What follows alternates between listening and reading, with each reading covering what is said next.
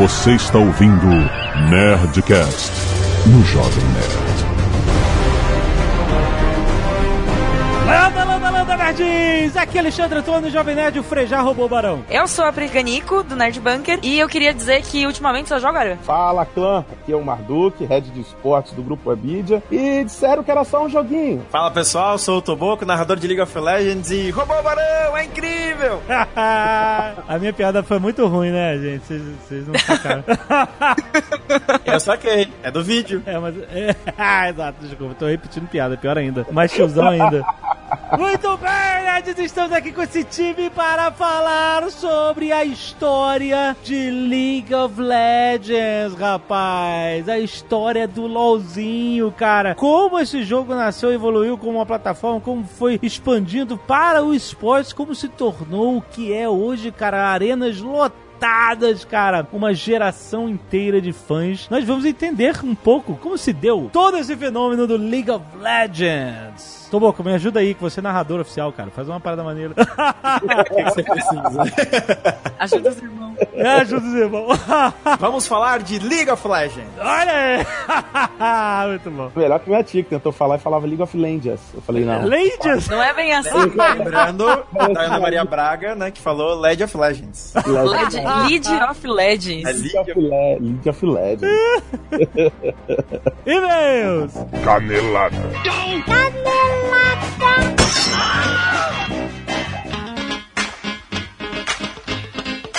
Muito bem, Azaghal, vamos para mais uma semana de e-mails encadeladas do Nerdcast.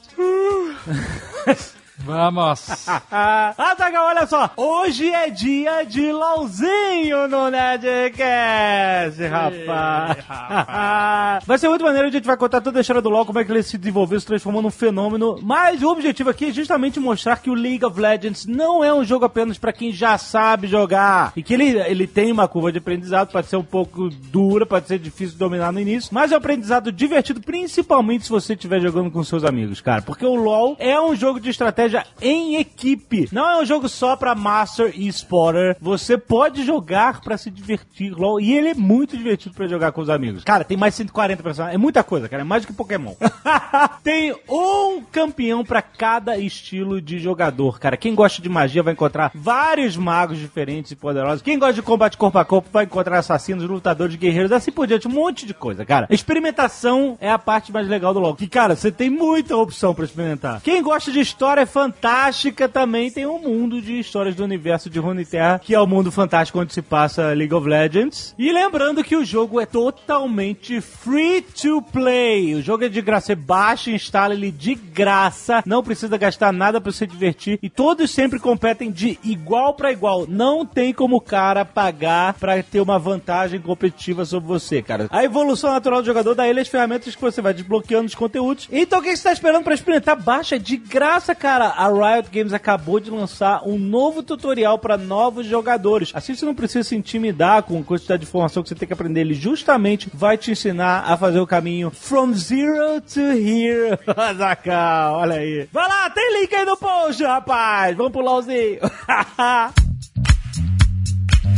E hoje é a primeira sexta-feira do mês, ou seja, nós temos Nerd Tech na sua timeline. Já está disponível o nosso episódio extra do Nerdcast de Tecnologia, com participação do Paulo Silveira da Lura Cursos Online de Tecnologia, junto com o Maurício Linhares e o André Breves. E hoje a gente vai falar um pouco sobre a história do Vale do Silício, Azagal. Olha Ó. aí. Se você gosta de tecnologia, de startups, de empreendedores megalomaníacos que fundaram muitas empresas, vai gostar bastante do papo, que vai desde a HP, lá atrás, que tem o Marco Zero do Vale do Silício, considerado a garagem onde nasceu a HP, até a famosa bolha da internet dos anos 2000, Azagal. Uma coisa maneira de aprender é que Vale do Silício, silício, não, não é porque tem silício no Vale, Azagal, é porque o silício é parte componente hardware que revolucionou, né, a forma como os hardwares eram feitos. Então, por incrível que pareça que hoje a gente associa muito Vale do Silício a empresas, a startups de softwares, aplicativos e, né, Facebook, Google, etc. O termo, né, o Vale do Silício é um termo de hardware, porque havia muitas fábricas de hardware lá nos anos 70. E você vê como a tecnologia muda rápido, como muda o panorama todo. E essa história toda cruza com os famosinhos, que nem Steve Jobs, Steve Wozniak, Elon Musk e muitos outros que a gente gosta de amar e odiar. E para quem quer saber mais sobre os processos que criaram essas empresas, marketing digital, criação de identidade, Lean Startup e o tal do Business Model Canva, tem tudo isso na Alura, cara. Você encontra isso em mais de 600 cursos focados em tecnologia, cara. E não é só programação e design. O foco da Alura é poder capacitar em todas as áreas de conhecimento que envolvem o dia a dia de uma empresa que respire tecnologia. Então o que você está esperando? Vai lá que você tem 10% de desconto nos planos da Alura entrando nesse link alura.com.br barra promoção barra nerd. Baixa o Nerdtech de hoje que tá muito, muito maneiro, cara. Ha! E se você não quiser ouvir os e-mails e recados do último Nerdcast, você pode pular diretamente para 17 minutos e 45 Tetra Kills. Olha, Zagal, vamos falar também que a Nerd Store está com um festival de Funkos disponíveis já, olha só. Tem Funko de Vingadores Guerra Infinita, tem de Overwatch, tem de Stranger Things, tem de Game of Thrones, Rick and Morty, Harry Potter. Cara, é um festival de Funkos. É isso.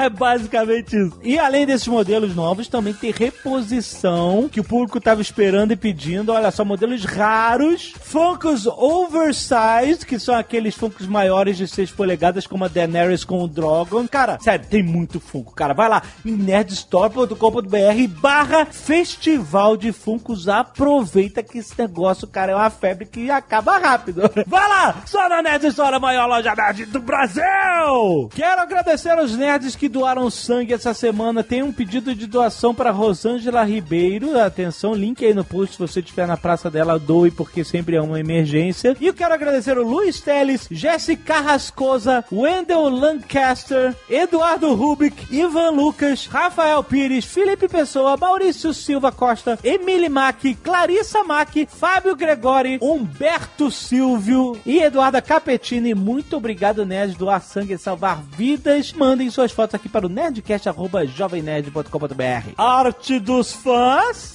Temos aqui um Call of Cthulhu Parte 1 pelo Alex Costa Garcia, ficou muito maneiro. Temos também Nerdcast Please, por Felipe Bombana, ficou muito maneiro, inspirado no Papers, Please. Muito bom. E a Vivica, personagem do livro Ozob Protocolo Molotov, do Leonel Caldela, com a minha participação. Olha aí a venda na Nerd Store. Maneiríssimo. Parabéns, Jonathan Casemiro. Muito bom. Obrigado, nerds. Arte dos fãs é isso. Pode ver no aplicativo do Jovem Nerd ou no post. Muito bom. Josenil do Nascimento, 39 anos, especialista em navegação aérea, Londrina, Paraná. Saudações, parabéns pelo excelente Nerd Tour por conseguirem voltar inteiros da Rússia. Gente, a Rússia é bem segura. que Naquela roubada que a gente se meteu, a gente procurou aquilo. É. É realmente seguro lá, cara. Eu, minha esposa e meu filho de dois anos estivemos na Rússia ano passado e posso dizer que foi um passeio incrível. Respondendo às questões de diferença entre ano da Copa e não Copa, o metrô realmente passa um atrás do outro em menos de um minuto no horário de pico e em menos de dois minutos em outros horários. Cara, é muito impressionante. Não fui no McDonald's, mas no KFC e Subway. Os preços Caraca, o KFC tem toda a esquina lá, impressionante. esquina, Ele foi no KFC no Subway e disse que os preços são ligeiramente menores que os aplicados no Brasil. Nos supermercados, no geral, os preços são bem parecidos com os daqui. Preço dos transportes não são caros. Táxi, Uber, Yandex, táxi, são praticamente a mesma coisa. Na verdade, o mesmo veículo pode fazer os três. Notei isso quando chamei um Uber e chegou um táxi. a propósito, o Yandex é como se fosse o Google russo. É um mecanismo de busca que tem e-mail, mapas, translator, etc. E não encontrei nenhum brasileiro por lá. Na Copa tava cheio. Durante o planejamento da viagem, eu fiquei sabendo que por lá não falam muito inglês. Então eu comecei a utilizar todo tipo de aplicativo para aprender russo e contratei uma professora para ajudar em algumas aulas online. Cara, o cara se preparou mesmo pra viagem. Não é? Então eu já estava um pouco preparado e brifado de algumas coisas, como o golpe do pessoal fantasiado que vocês caíram. Aquilo não é um golpe, né? O cara só te dá uma, uma prensada pra pagar o que ele quer. Comecei a perceber que estava realmente indo pra Rússia quando entrei no avião da TAP. Nossa, aí você tava indo pro inferno. O não tava indo pra Rússia. A320, o A3- o A320 surrado sem sistemas de entretenimento automadas e logo em seguida entraram alguns russos com bafo de cachaça e carregando sacolas cheias de garrafa de vodka. Ué, o cara tava em Portugal levando vodka Ah, pra Rússia? Brasil, né? Não, mas se ele tava na TAP no A320, ele não tava internacional, ele tava via Portugal. A 320 não vai daqui pra lá. Sei lá, amigo. Eu não duvido de nada. né? Achei estranho o fato de alguém levar vodka pra Rússia, olha aí, mas tudo bem. Chegando no aeroporto de Domodedovo, ao nos aproximarmos do guichê da alfândega, a senhora que estava atendendo soltou um sonoro Niet! Niet! Um por vez, em russo. Fui na frente e, após ser atendido, expliquei que minha esposa não falava russo nem inglês. Ela ignorou e fez um sinal pra prosseguir. O atendimento deles demorou uma eternidade, mas enfim, passamos por essa etapa e fomos pro saguão. Às sete da manhã estava fazendo um calor infernal dentro do aeroporto, devem ter esquecido de desligar os aquecedores mesmo seis meses após o inverno. Conhecemos muitos lugares e fizemos muitos passeios. Mesmo não vendo aquele sorriso da maior parte do tempo, tivemos a impressão que os russos são simpáticos e solícitos. Talvez pelo fato da gente estar com uma criança. Uma vez saindo de uma estação do metrô, para um senhor na frente da minha esposa, que estava com o menino nos braços, e faz gestos como se quisesse o bebê. Nossa! Meu Deus! Isso é ser simpático? Tal- Talvez ele quisesse ajudar, mas na mesma hora falei que não precisava e que minha esposa iria levá-lo. Ele fez uma cara de como se eu fosse o pior pai do mundo e foi embora. Caraca, que maluquice, cara. Para um passeio mais russo, tem um passeio num tanque soviético T-55 por 330 reais. Porra, E 5.500 rublos. Pô, isso... vi vantagem. Exatamente. Passeio de helicóptero por 2 mil reais. Não, aí não. Aí é caro. Aí, aí não vale. Mas, pô, num tanque soviético, irado. Pros mais hardcore, podem tentar alguns giros centrífuga ou um voo num jato de treinamento L-39 Albatroz por 4.500 reais. Aí é um turismo de, de- de celebridade. Dá pra conhecer o hidrolaboratório mergulhado num tanque simulando baixa gravidade e até mesmo gravidade zero em voos parabólicos num IL-76. Voo parabólico, cara, seria muito maneiro. Tá, mas aí é, uma, aí é uma viagem de segundo momento, né? É, Você não vai é. a primeira vez na Rússia e vai ignorar todas Exato. as principais atrações turísticas pra fazer voo É. parabólico. É, a primeira vez você vai nos lugares conhecidos, essas coisas. E pra quem tiver grana sobrando, assim como vocês. Não, tem que estar com grana sobrando desde já pra pagar aí dois pau, três pau, cinco pau. Olha aí. Um voo no MiG-29 por 50 mil reais. Nossa, caraca, que turismo que esse cara tá fazendo. Eu não sei, cara. Eu tinha que. Cara, sério, 50 mil. Não, não dá. Não vou, vou voar no MiG. Porra! É maneiríssimo, mas, mas não dá.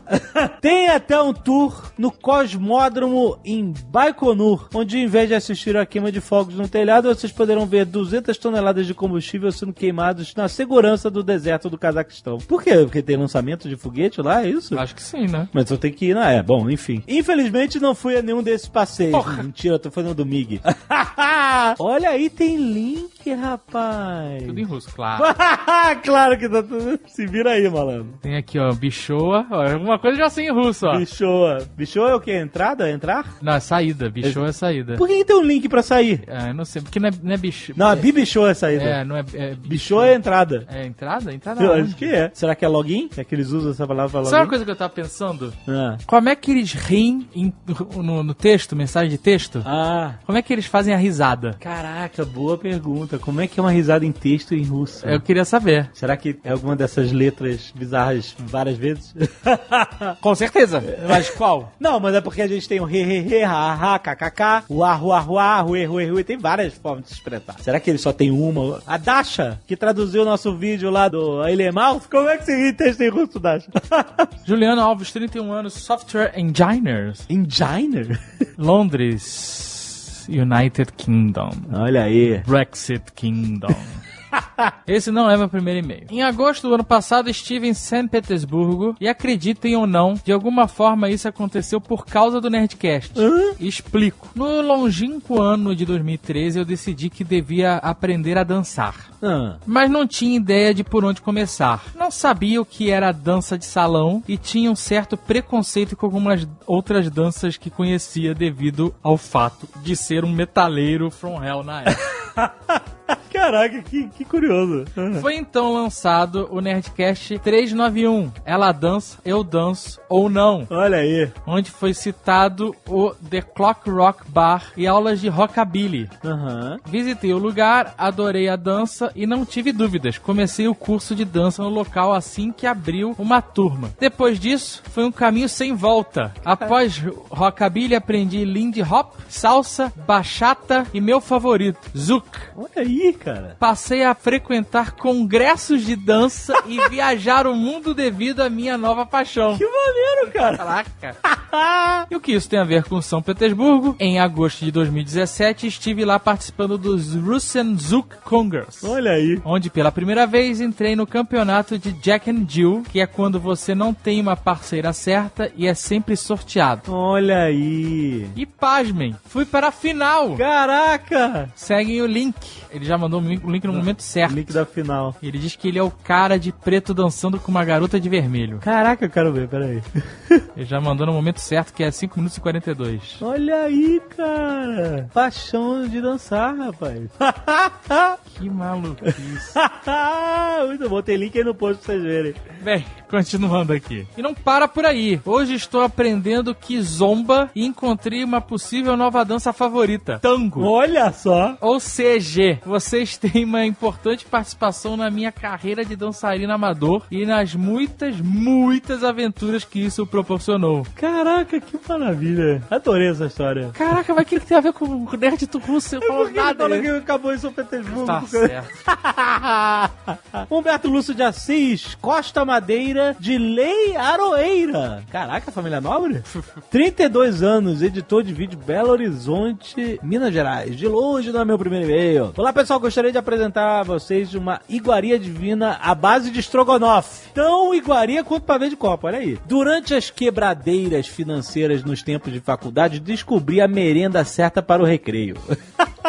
Ao lado da faculdade tinha uma birosquinha que vendia marmitinhas de estrogonofe com muito arroz e batata palha e feijão tropeiro com muito arroz e também uns três torresminhos daquele bem peludinho. Sempre ia lá, apesar da quantidade de arroz nas marmitas me incomodar bastante. Então, na condição de cliente VIP, solicitei para a atendente que substituísse o arroz do meu estrogonofe por feijão tropeiro. Ah, ele deu uma mistura. Nossa. Era estrogonofe com arroz, era feijão tropeiro com a cara da. Nossa senhora. Me co troca o arroz por feijão tropeiro e me cobra a diferença. Foi maravilhoso o rango dos dedos. O cara comeu arroz, comeu feijão sem arroz. Pra começar, já é uma loucura. A não ser que seja caldinho de feijão. Exa é, exato. Mas é, o pior, o feijão tropeiro é aquele seco. Ai, Deus Né? me livre. Sabe é? Deus me livre disso. Foi maravilhoso. Batizei essa iguaria de estrogopeiro.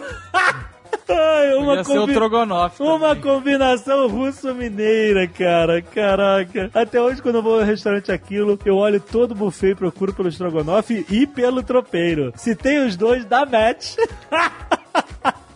Ai, caraca. Aí, a lógica é simples. Estrogonofe é bom, tropeiro é bom, não tem como ficar ruim. Recomendo, apesar de Ele olhar... não disse aqui se ele botou batata palha ou não.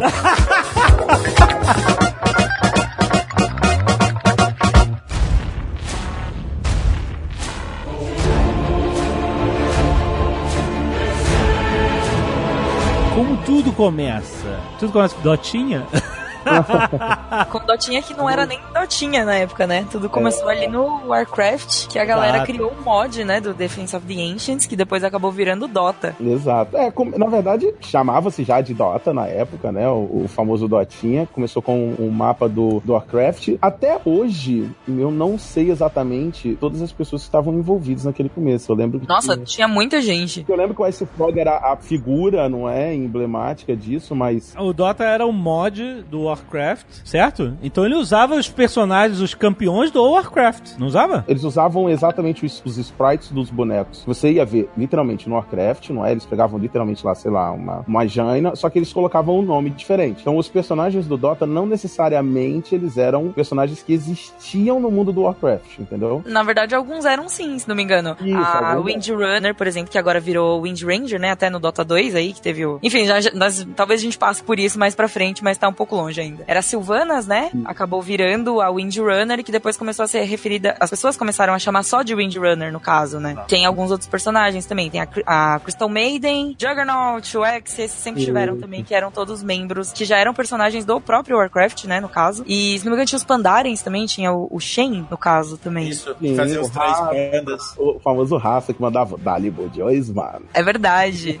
O LoL nasceu dessa mistura aí muito louca, né? Porque foi um dos. A galera que fazia fazia esse mod, que era responsável por esse mod, meio que chegou um ponto que eles pararam de tratar o jogo como um mod e resolveram criar mesmo o jogo, né, no caso. Tanto que um deles virou, um dos caras que era responsável pelo mod foi fazer o Heroes of New Earth e o outro foi fazer League of Legends. Exato. Saíram mais ou menos na mesma época, assim, até. O, o New Earth saiu um pouquinho antes, se não me engano, tipo, coisa de um ano por aí antes e tal. Ele tava fazendo algum sucesso e chegou o League of Legends pra brigar aí de frente. E até legal mais pra frente falar um pouco, né? Porque o LoL se tornou, né, o jogo mais jogado do planeta, enquanto que o ROM, hoje em dia, né, é Nossa, quase, é, quase caiu no realmente. esquecimento, né? Ah, E foram por estratégias de mercado. Sumiu É, do mapa. Você vê que é a soma de duas coisas, né? Acho que eu diria que além da estratégia de mercado, que foi a principal, com certeza, acho que fez muito diferença a forma como. O modelo de negócio em si dos dois jogos foi muito diferente. Só que o ROM, ele basicamente, en- ele entrou realmente sendo uma cópia do Dota. Quem lembra, os primeiros heróis, eles literalmente só mudaram o nome. E aí teve um momento em que o ROM começou a lançar os próprios heróis e era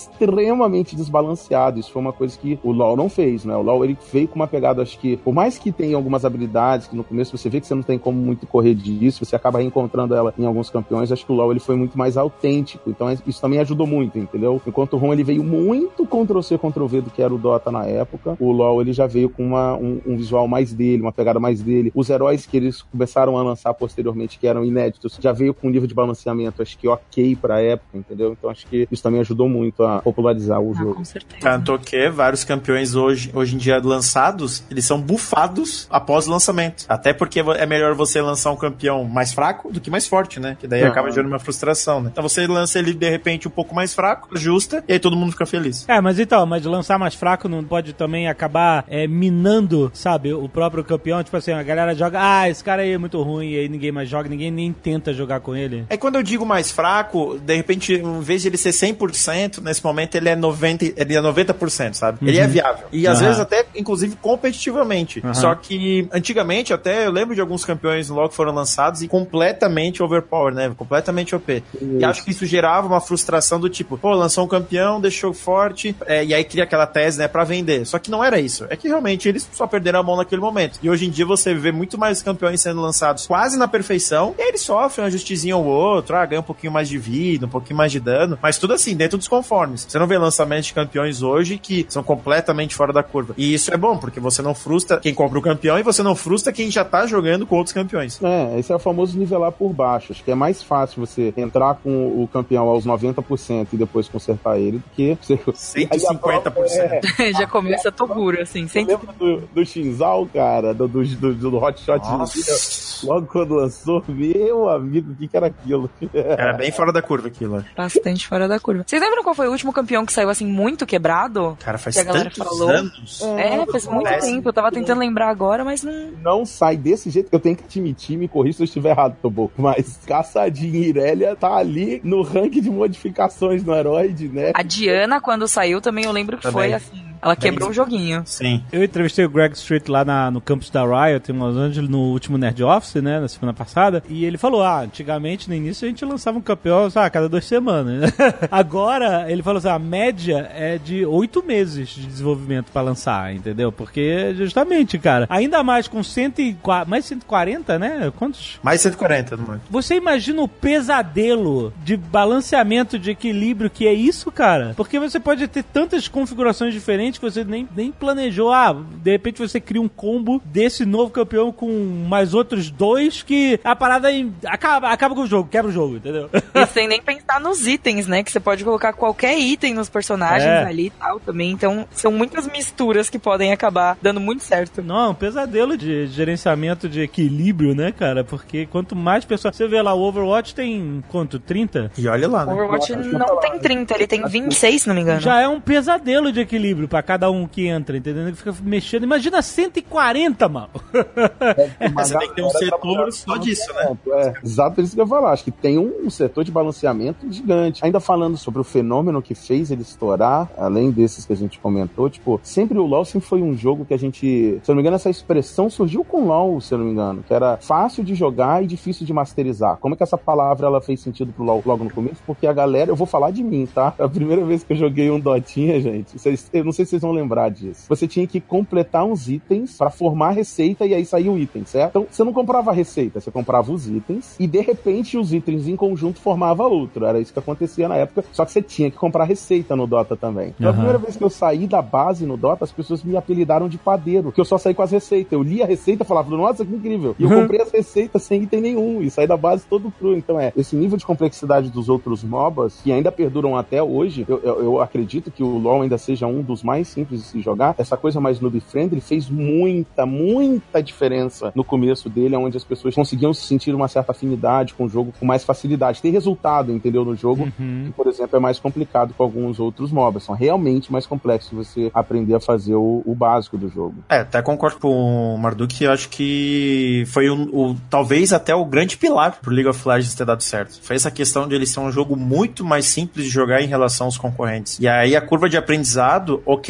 concordo. Pra você chegar no máximo, talvez até maior que outros MOBAs. Mas eu acredito que quando você quer trazer um novo cliente pro jogo, um novo jogador, é melhor, idealmente, que ele primeiro goste do jogo, e aí Aham. depois ele perceba por si só que o jogo é complexo. Mas aí, a partir do momento que ele tá apaixonado pelo jogo, acho como até um relacionamento. Existe ali as dificuldades, os defeitos do namorado, da namorada, mas aí você se adequa, você aprende a lidar e etc. Mas a partir do momento que você gostou, tá tudo certo. É, é, claro. Você se apaixonava já à primeira vista. E aí depois você via que era complexo, mas até aí tudo bem, não tinha problema.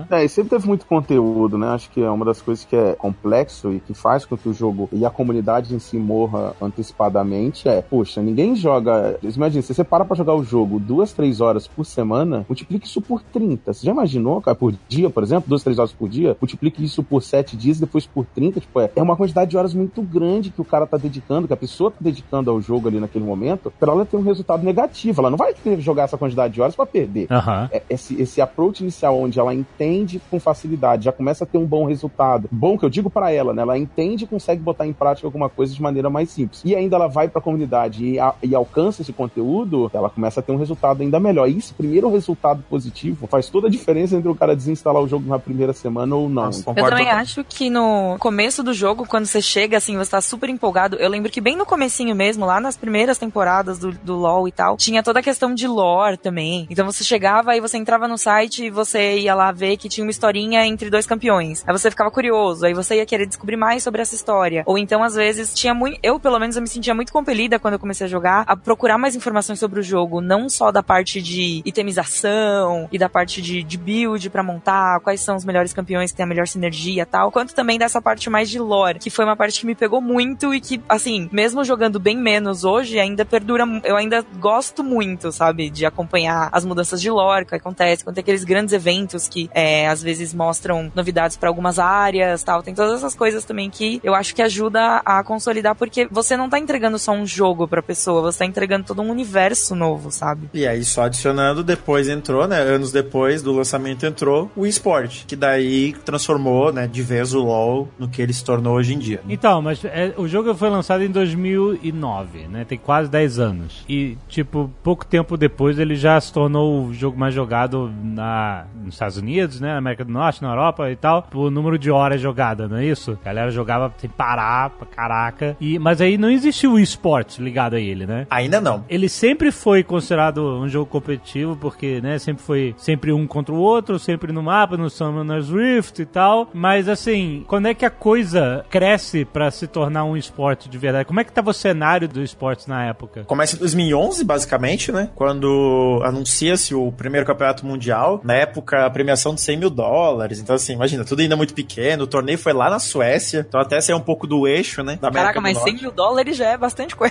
É, for boa. pensar assim, em 2011, 100 mil dólares realmente era uma, era uma quantia fantástica, né? Mas hoje, nos parâmetros de hoje, você ia falar, tá, 100 mil dólares. Pelo amor de Deus, né? Os parâmetros de hoje são 18 milhões de dólares. É, sabe? E o aí foram só oito equipes, ainda até inclusive na época teve regiões que jogaram que hoje em dia nem são mais regiões fortes no League of Legends. Ainda existem, né, como regiões, mas assim, nunca mais chegaram em campeonato mundial. Ainda prevalecia essa questão do ocidente. Por exemplo, Foi a a Coreia, Fnatic ganhou, é, né? a Core- exato, a Coreia nem participou do primeiro mundial de League of Legends. E É bom por isso, que, por isso que a Europa ganhou, tá vendo? É. Deixa os coreanos, você uma ideia, ô Alexandre, houve uma migração em massa de jogadores de StarCraft para o LoL. Muito grande, jogadores competitivos que foram jogar LoL. Aham. No caso que o cenário estava despontando e o de StarCraft, por exemplo, estava descendo. Então teve muito jogador que foi. Mas dessa época tinha quantos campeões, mais ou menos? 2011, provavelmente uns 50. Não tinha cinco, não, era pouquinho. era bem pouco. Caraca, é muita coisa já, cara. Nossa, pior que agora eu... aí você me pegou. Mas o jogo lançou com quantos? Vocês sabem? Oficialmente 40. 40, já lançou com 40? Calma, o jogo tava em beta. Em beta não, desculpa. O jogo entrou em beta em 2008, mas ele já tava sendo desenvolvido desde 2015, 2005. Aham. Então o LoL começou a ser desenvolvido antes da Riot ser fundada, que a Riot foi fundada em 2006. Aham. Então, assim, o jogo é de antes da empresa. E existe alguns registros, na verdade, que o jogo começou mesmo, sem ser oficial, sem ser aberto ao público, com os primeiros seis heróis são os que. É porque eu não vou me recordar agora. Eu não quero falar aqui sem ter certeza de quais são. Aham. Inclusive, o nome de alguns dos fundadores da empresa, os nicks, são de heróis, entendeu? Raiz e Trindamer. É, isso é uma curiosidade porque a gente sabe. Alguns heróis dentro do jogo são os nicks dos fundadores da empresa. É, exatamente. Até hoje. E até uma curiosidade, né? A, a A- o Train da Mary, é casado com a Ashe no League of Legends. E numa coincidência incrível, isso foi depois. A esposa do Train da Mary se chama Ashley. E aí, É. Na vida real, tá ligado? na vida real. peraí, E foi não, sem peraí, querer. peraí. Como assim sem querer? não, é não, foi possível. sem querer. Então, a, a Ashe e o Train da Mary serem marido e mulher no League of Legends foi antes do Train da Mary conhecer a Ashley. Rapaz, não, não pode ser. Não é, não, É não, muita não, coincidência. Tava, é estava muito- predestinado esse negócio. certeza que ele tava procurando uma Ashley, tá ligado? É, ele- Eu não posso perder essa piada. Ligado? não. Foi no eHarmony, botou o filtro pra Ashley só e pronto. Bem-vindo a Summer's Rift. A gente nunca pode esquecer de influenciadores, né, cara? Boa parte disso é construído em cima. Você olha os jogos hoje em dia, tipo. Concordo. Ah, não, um, mas- vê um jogo igual o Rainbow Six, que hoje é uma comunidade exclusivamente grande no Brasil. Não tem mais nenhum outro lugar no mundo Hum. que joga Rainbow Six igual aqui. Você vê que foi muito construído na base de influenciadores, youtubers que compraram a ideia do jogo e que jogaram. Então, assim, isso aconteceu muito com o LoL no começo, entendeu? O LoL ele deu certo, mas, cara, eu lembro da época do Orkut, da empresa falando pra galera jogar todo mundo ao mesmo tempo pra bater 3 mil pessoas logadas simultaneamente. Eles conseguem dar um climb acima disso, principalmente quando eles começam a ter. Foi muito na mesma época em que popularizou a transmissão via streaming também. Se vocês lembrarem, foi justo Aham. na época que a galera tava começando a criar o hábito de assistir. Te lembra da finada onda de TV, ô Toboco? Meu Eu fiz amigo. stream na Oned. A minha primeira stream foi na Oned. Então, assim, nessa época isso ajudou muito. Foi o, o princípio dos influenciadores dentro do esportes e desse mundo que estava tendo mais acessibilidade à internet, a capacidade de transmissão de casa. Acho que esse foi um casamento que ajudou muito o LoL a tomar essa proporção que ele tomou no começo, entendeu? Teve Nossa. É verdade, é- foi bem na época que começou a ter. Não era nem Twitch TV na época, era Justin TV. Justin TV, isso aí, lembra?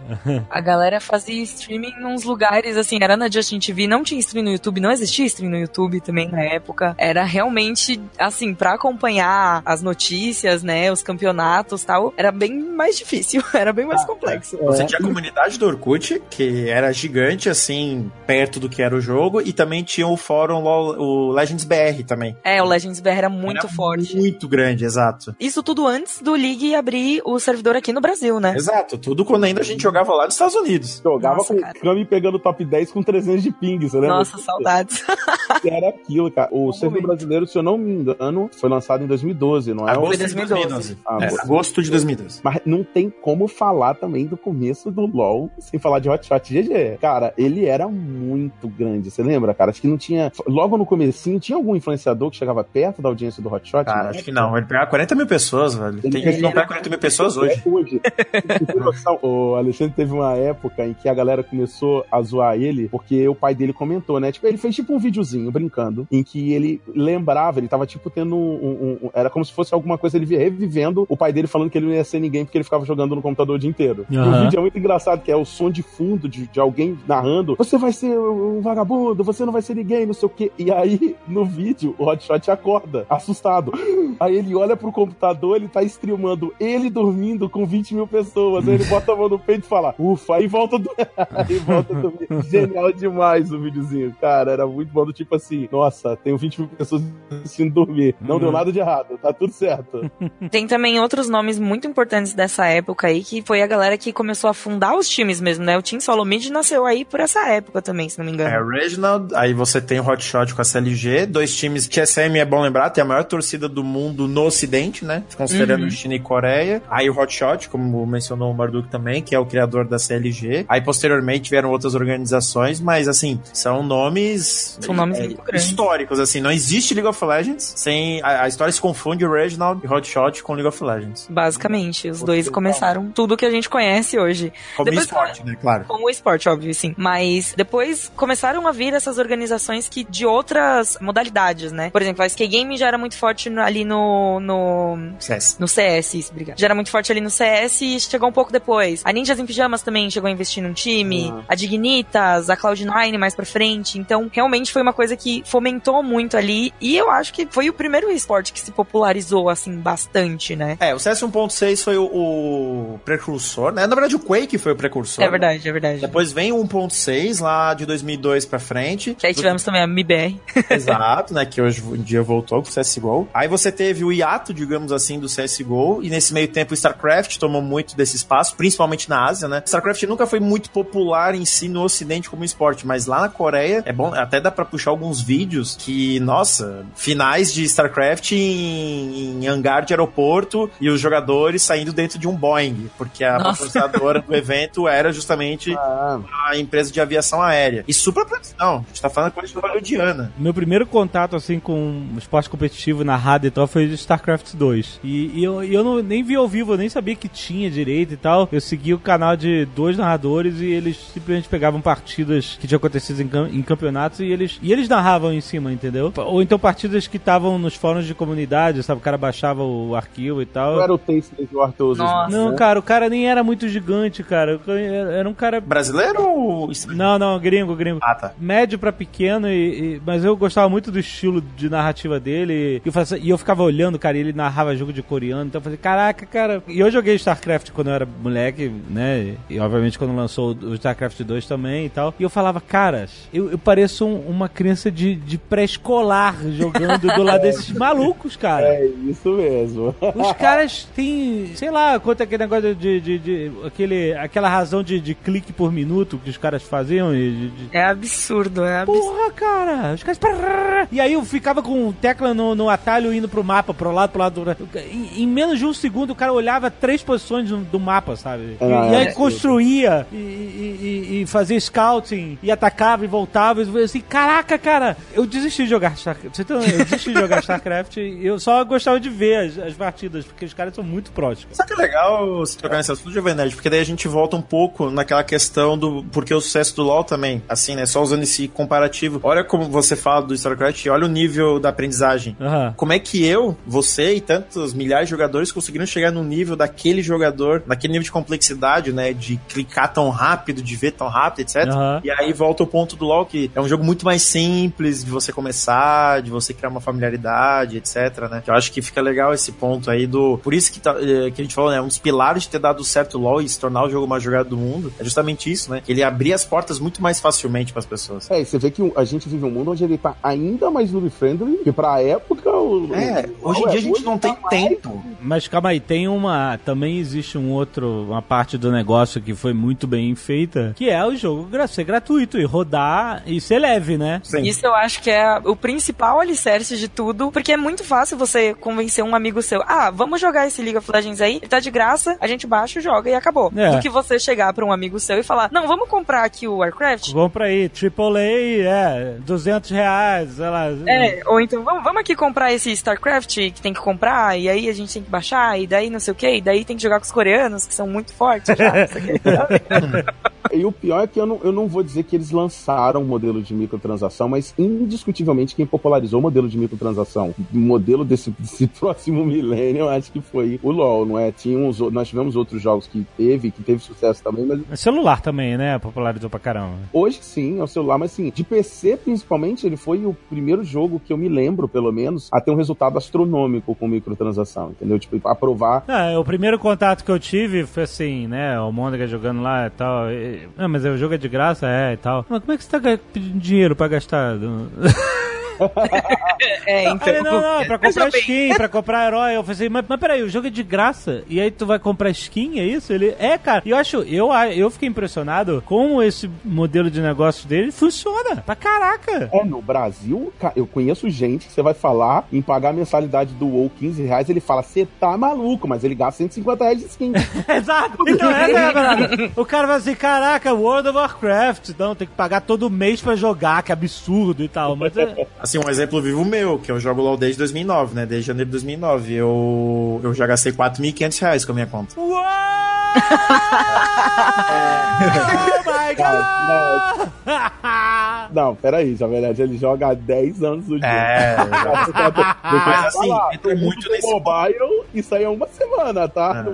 Não, mas eu acho que entra muito nesse ponto do. Por que, que eu gastei esse dinheiro? Acho que essa é a pergunta. Ah, então por que, que você gastou 4.500 reais? Porque, cara, o dinheiro não muda nada no desempenho do jogo. O que. Nada. Nada. O que, no caso, isso me traz felicidade, porque sinal que depende só das minhas habilidades. Então eu falei, cara, eu gosto do jogo. Jogo me entretete por 100 horas mês, 150 horas mês. Qual é Ah, a forma é- que eu posso retribuir? Pô, essa skin é fantástica. É o personagem que eu gosto. Vou comprar. A parada da skin tá muito ligado também à razão, não, não a skin apenas, óbvio, né? É uma ação de marketing gigantesca, tudo que se trata de esportes hoje em dia, pro próprio jogo, mas você já imaginou o que que acontece quando um jogador igual o Kami ou o BRTT ganha um campeonato do CBLOL usando uma skin de um personagem recém-lançado? Tipo, o quanto que isso impacta no dia seguinte ou na semana seguinte de as dezenas de milhares de pessoas que vão estar comprando a skin Uhum. por causa daquilo. Isso eu não tô nem falando, né, Toboco, das skins que surgem no final de um mundial, por exemplo, onde o campeão, o time que é campeão normalmente tem. Então, É, assim, não só essa semana. inclusive, saiu essa semana. Então é, o- no fundo, no fundo, o esportes não é, ele não existe porque o evento de esportes dá dinheiro, entendeu? O CBLOL ele não existe porque o CBLOL dá dinheiro. Muito pelo contrário, o CBLOL em si, quando fala só do CBLOL, provavelmente ele custa mais do que o que ele mesmo arrecada como um torneio de esportes. Mas, como uma,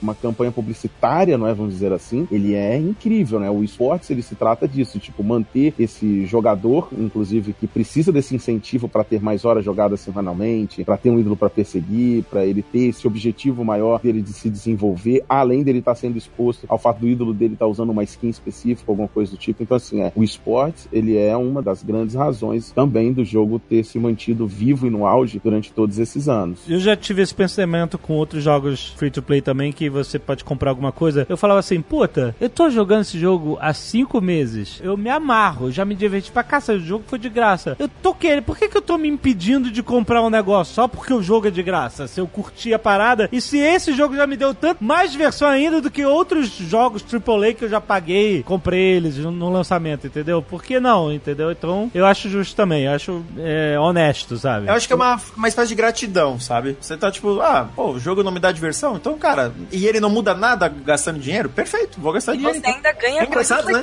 troca. Ah, então, e não é É. engraçado? Não, não só a A controvérsia. tipo, percepção, né? E no caso nem é loot box, você sabe o que você tá comprando, né? Exatamente. Isso daí foi antes, né, da grande febre da loot box, acho. É porque a loot box, assim, gente, eu vou falar a verdade com vocês. Eu tenho vários amigos. Primeiro que, ainda no assunto da- desse negócio de gastar o dinheiro, eu tenho um amigo meu que gosta de usar a expressão eu mereço. Ele fica com raiva, ele mesmo quer dizer pra ele, porque eu mereço. trabalho mereço." Muito, eu mereço essa a loot box, ela tem uma coisa que é, a gente tem que admitir, tá? Isso é um modelo que funciona muito bem, que é só pela adrenalina meio que da aposta, entendeu? É, eu tenho um amigo que me pede, eu compro a loot box, ele fica, deixa eu abrir, pelo amor de Deus, deixa eu abrir, deixa eu abrir, deixa eu abrir. Eu entendo a psicologia da coisa, entendeu? Mas, tipo assim, eu, eu não eu não gasto dinheiro com loot box. Essa é a parada, entendeu? Eu, eu prefiro gastar dinheiro quando eu sei o que eu tô comprando, na, sabe, na coisa. Porque, pô, pra mim, se ga- gastar dinheiro na loot box... E eu já fiz, eu sei isso porque é experiência própria, né? Eu já gastei dinheiro com loot box, aí abri, ah, que merda. E eu me senti, sabe, num jogo de azar, entendeu? Se eu, que eu fui lá num cassino, meti dinheiro lá, querendo ganhar alguma coisa e não ganhei nada, entendeu? Então, sei lá, eu prefiro dar valor ao meu dinheiro da, dessa forma, de eu saber o que eu tô comprando. E aí não interessa, posso até gastar mais do que se fosse comprar uma loot box ou outra, mas. É só uma brincadeira, né? Las Vegas tá aí pra provar que a gente gosta de perder dinheiro, né?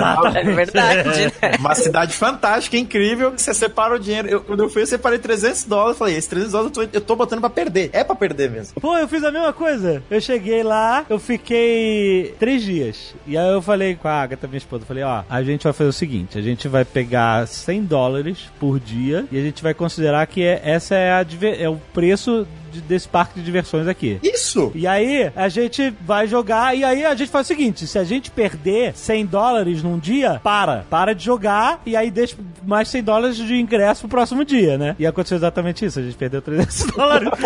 Lógico, gente. Tem que perder. Não faz sentido ganhar. Teve uma jogada que foi o blackjack mais emocionante e estressante da minha vida. Eu cheguei, eram os meus últimos 100 dólares, eu falei assim, ó, dá uma aí, me dá umas fichas aí. Aí me deu as fichas. Aí, a aposta mínima era, era, sei lá, 25, né? Aí eu apostei 25, perdi. Aí tava com 75. Aí eu apostei mais 25, perdi. Fiquei com 50. Aí eu, ai meu Deus, já tô, em, em menos de 5 minutos já tô com, sabe, com 50% do que eu tinha. Ah, agora foda-se, né? Se eu perder, perdi. Aí eu cheguei, apostei, eu tava com, né, apostei, tá com 50, fiquei com, né, apostei 25 mais. Aí eu perdi, aí eu fiquei com 25. Aí eu falei, putz, ah, foda-se, aí 25. Aí eu ganhei, aí dobrei, fiquei com 50. Aí, ai meu Deus, eu apostei mais 25. Aí eu fiquei com 75. Aí eu apostei mais 25. Aí voltei pro 100, eu falei, chega, me dá o meu 100. Porra, eu vou... Tá ótimo. Não aguento mais esse estresse! Eu fiquei, cara, foram tipo, foram tipo 10 minutos de estresse absurdo pra sair zerado. Eu saí, quer dizer, zerado não, eu saí no 0 a 0 sabe? Eu entrei com 100 e saí com 100, sabe? E foi muito estresse. Isso ainda é uma vitória, né? Geralmente você É entra com eu sem nada. Então, eu falei, eu vou sair com essa vitória de que eu não perdi nada. Certíssimo, inclusive. Então essa foi a minha maior vitória. Porque depois eu perdi, mas essa foi a minha maior vitória. Mas veja bem, sair de Las Vegas sem perder já é uma vitória. Exato. E aí, só de sacanagem, tinha um amigo meu que tava viajando com a gente, né, em grupo, assim e tal. Ele fez a mesma coisa. Eu vi ele apostou 100 dólares no primeiro dia, perdeu. Vou botar mais 100. Aí ganhou, aí ganhou. No final dos três dias, ele tava com 3 mil dólares. Daqueles 200. Meu e aí, no último dia, antes dele sair, de, fazer check-out pra ir pro aeroporto, ele pegou assim, já que eu tô com esses 3 mil dólares aí, que é tudo lucro, que eu só apostei 200 e pra chegar em 3 mil, eu vou apostar mais essa porra na roleta. O filho da puta saiu de lá com 7 mil dólares! Não é possível. Não é, não é de dar raiva nesse filho. Aí olha só, quando ele tava ganhando pra cacete, tava lá chegando nos 3 mil, eu falei, meu irmão, vamos entrar de sócio e vamos jogar junto. Sabe? Eu falei assim, eu vou jogar exatamente onde tu jogar. Tu bota metade, eu boto metade. Meu irmão, só perdeu. Perdeu, perdeu, perdeu. O filho da mãe, quando eu parei de jogar com o cara, o cara começou a ganhar de novo. E aí ele saiu de lá com 7 mil dólares. Resultado, nunca faça sociedade com o Jovem Nerd no- em Las Vegas, tá Não, ligado? nunca faça. Tá vendo o que aconteceu? Eu saí de lá com menos 300 ele saiu com 7 mil. Jovem Nerd, então, Olha. prefere investir em imóveis do que em Bitcoin. É isso. Muito mais conservador. Ha ha ha!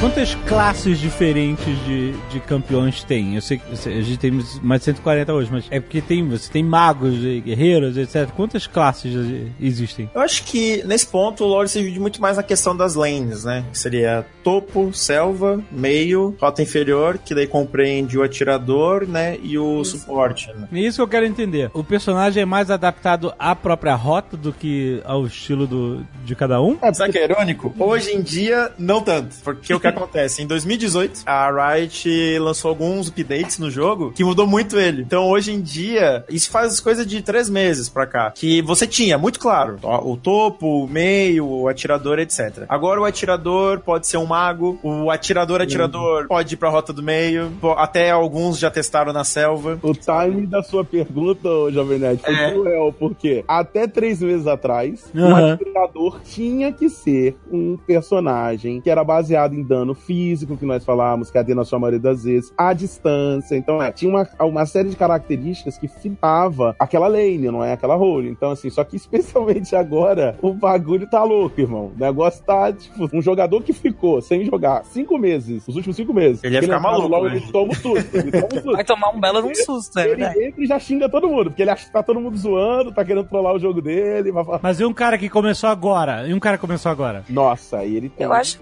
É, mas eu acho, até, eu acho acho que tem os dois lados da moeda, né? Se ele começou agora, ele vai achar que aquilo é o normal. Então, né? Vamos partir desse princípio. E assim, o bacana do LoL hoje, como ele tá desse jeito, que a Riot fez todas essas mudanças, é que o atirador continua interessante. Você ainda pode usar o atirador. Mas agora, se você quiser, você também pode usar um mago. Você pode utilizar um campeão que antes ia na rota do meio no topo como atirador. É bom lembrar que no cliente do jogo, a palavra é atirador. A palavra é atirador. Pra você ver como a mudança é recente. Quem sabe até se isso permanecer durante, durante muitos anos não mude até a- o nome da posição. Mas o ponto é que hoje realmente o LoL tá muito diversificado. Eu, particularmente, acho bom pra quem tá começando agora. O que, que significa? Qual é a mensagem que passa pra esse novo jogador? Cara, você joga onde quiser, com o que quiser. E funciona. Eu entendo totalmente o conceito das três lanes, ou seja, o mapa de diagonal a diagonal, cada um tem a sua base, e aí ele, ele se divide em três caminhos que vão da base de um time pra base do outro, né? E esse, um vai pelo meio e outro um vai por cima, outro vai por baixo. É, E tem o cara que fica no meio de tudo ali e fica na selva, espreitando. Mas, por exemplo, além do meio, eu entendo a dinâmica dela, porque os caras podem vir de qualquer lado, de cima ou de baixo e tal. É uma lane bem perigosa, porque você pode ser atacado dos dois lados, pode ser cercado e tal, não sei o quê. Agora, a do topo e a bottom, elas são essencialmente iguais, só que uma em cima e outra embaixo, ou existe uma diferença primordial entre elas? Não, tem. Não, não, assim, é, a rota, o terreno, exatamente igual. O terreno é exatamente igual. O que muda é que jogam dois embaixo e um em cima. Então, por que que existe? Isso é uma cultura que nasceu da própria comunidade ou é uma forma mais eficiente de...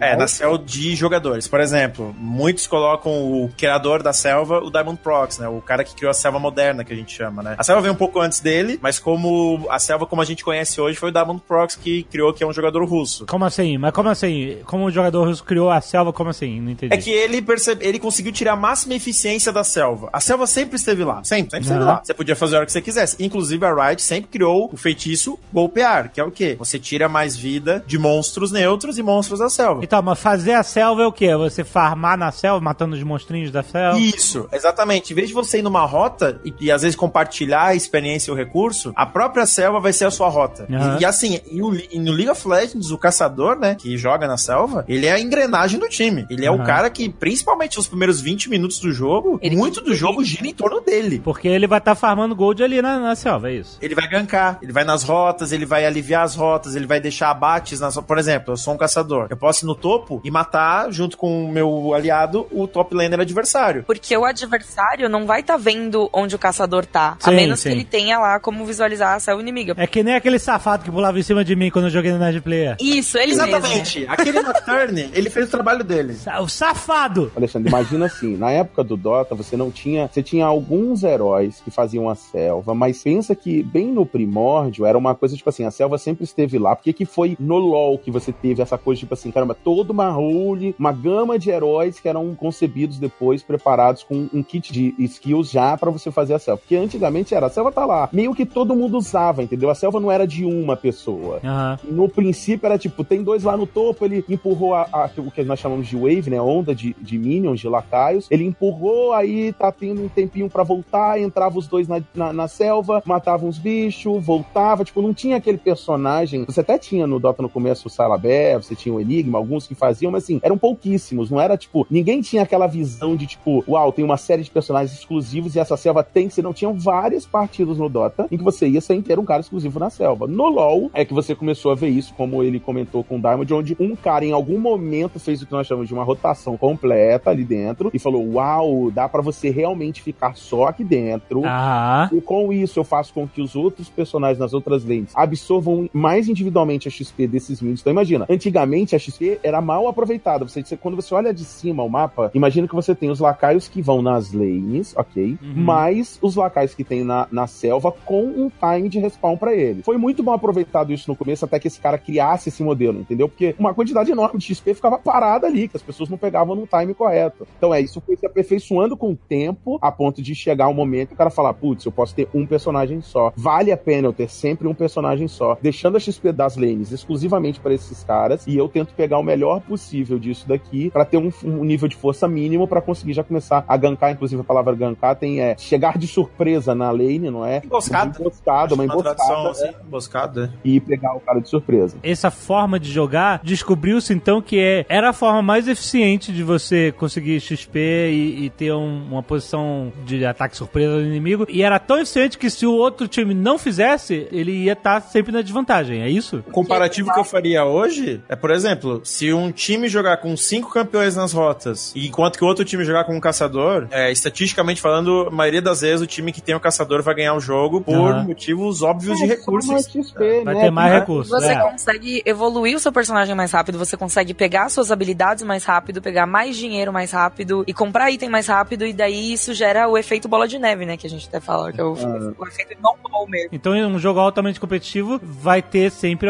Assim, se vai ter alguém nessa posição e eles vão estar sempre jogando de igual pra igual nisso, né? Exato. Isso. Imagina que tem um contador de XP na cabeça de cada um. É um jeito mais simples de você visualizar esse modelo é isso. Tem um contador de XP e de ouro na cabeça de cada um. Literalmente alguém percebeu que se ele fizer extremamente num time correto, a jungle na rotação correta, essa soma de XP final total do time era Sim, sempre sim. muito maior. Então é, putz, o cara fez isso, ele tá sempre com 20% a mais de ouro de XP do que eu no overall, eu tô claramente fazendo alguma coisa muito errada. E isso aí foi criando uma vantagem numa situação onde você obrigou os, né, os seus oponentes a fazerem igual, até que isso virou um modelo do qual nós conhecemos hoje, né? Mas assim, é que você fez uma pergunta bem no começo, não quer dizer que nós não temos as classificações que o jogo dá para os heróis, tá? Como assassino, guerreiro, isso daí que você perguntou, isso realmente É, existe tipo tanque, essa Isso, coisa. E claramente, é claramente você vê que, putz, tá escrito assassino no herói, é porque ele tá querendo dizer que ele é um herói mais squish, que a gente fala, né? Mas ele tem menos resistência, uma capacidade de dano maior, mas o que o Toboco disse foi, no final do dia, no fundo, no fundo, o que interessa é, é mais as roles e como que essa função ela é exercida. Vou dar um exemplo. Você tem uma, um tipo de personagem que a gente chama de bruiser, que normalmente ele é um personagem que não é um. Ele não chega a ser. Ele não obrigatoriamente é um tanque, me corrija se eu estiver errado, tá? O Toboco. Ele não necessariamente é um tanque, mas ele é um cara que ele consegue entrar na fight e zonear o dano do adversário, entendeu? Ele é um cara que é duro o suficiente pra ele conseguir entrar no meio da luta e atrapalhar o adversário que dá dano a dar o dano. Ele tem que zonear. Esse cara é um bruiser. Ele é um... Então é, quando você olha pra essa função e você procura um lugar pra encaixar ela, você vai ver muito mais ela no topo e no jungle, entendeu? Na Isso. selva. Você vai Tem ver naturalmente. tendências, assim, sabe, Jovem Nerd? Tem tendências, mas hoje em dia você não precisa seguir a tendência. Você tá livre pra, por exemplo, quer botar um atirador no topo? Eu Pode acho que certo, o, o, o ponto principal de tudo, hoje em dia, no, no League of Legends, é montar uma boa composição com o seu time, desde que. Assim, você pode escolher o que você quiser, desde que cada um. Não é nem cada um cumpra uma- um papel diferente, mas todos eles precisam funcionar juntos de alguma forma, eu acho. É o jeito de tirar o melhor proveito de um time, sabe? O jeito de você tirar o melhor proveito da partida, assim, com o seu time. É juntar os, os personagens que não necessariamente vão se encaixar nas categorias que estavam falando mais cedo, por exemplo, atirador, assassino e tal. Tipo, ah, não, pra gente ganhar o jogo precisa ter um assassino, um mago, um tanque, um suporte e um bruiser. Não é bem assim, é meio que você pega o que você acha que vai funcionar melhor ali, você combina com o seu time. Eu acho que isso é muito importante também, ter essa parte de comunicação com o time, pra vocês decidirem e, e descobrirem o jeito que vocês querem jogar. Já teve casos, assim, claro que não a um nível profissional, mas a gente,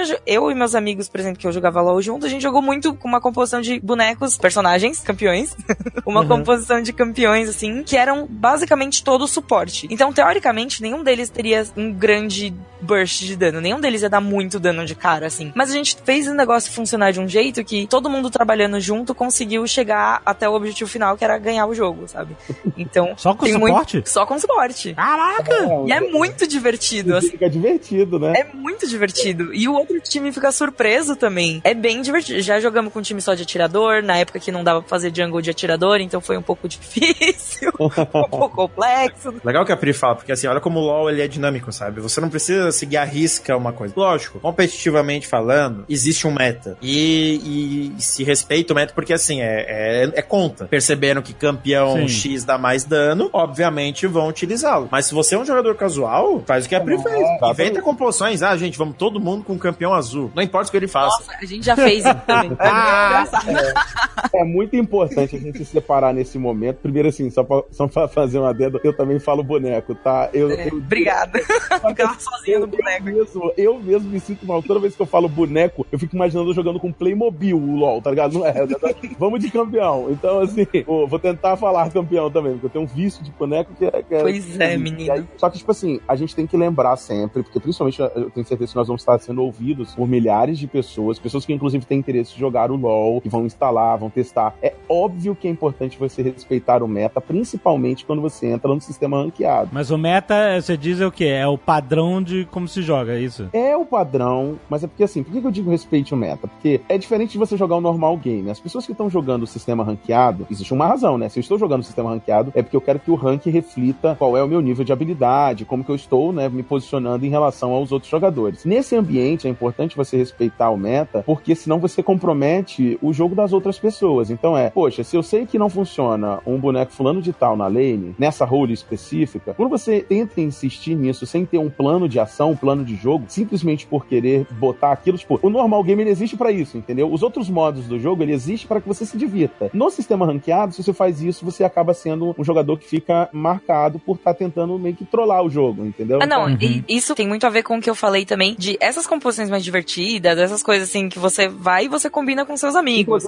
Ou então você combina com a galera na hora, sabe? Tem muito. Uma coisa que precisa muito acontecer mais, eu acho, no LoL, desde sempre, desde que ele foi criado até agora, é as pessoas precisam se comunicar melhor. Tanto na hora de escolher o time, quanto na, na hora de tomada de decisões tal. É muito importante comunicação, porque o LoL é um jogo de time, é um jogo de equipe. Se você quer jogar uma partida com todo mundo de suporte, mas o seu time não quer e você é a única pessoa que quer, talvez seja melhor você sair, bus buscar uma outra partida, ou então ir com a galera mesmo do, da, do seu time e aceitar a decisão deles também, sabe? Tem muito essa coisa de você ceder um pouco também e fazer o que é melhor pro time, no fim das contas. Não adianta você querer jogar um jogo sozinho, sendo que LoL é um jogo de equipe, tem mais quatro pessoas no time com você. É que nem o 2-2-2 do Overwatch, né? O 2-2-2 do Overwatch é o que eles estavam falando que é justamente esse meta. Tem dois tanques, dois heróis de dano e dois suportes. E no LoL a gente tem mais ou menos isso, geralmente. Agora não tem mais, né? Agora eu não posso mais dizer isso também, porque tá É, ele tá mais livre agora, digamos Mas assim. antes, tá... antigamente era geralmente um bruiser, um assassino, no... um bruiser ou um assassino na, na selva. Aí você reveza, né? Nunca é ideal você ter muito da mesma coisa no mesmo time. Por exemplo, time só de assassinos não funciona tão bem quanto times balanceados.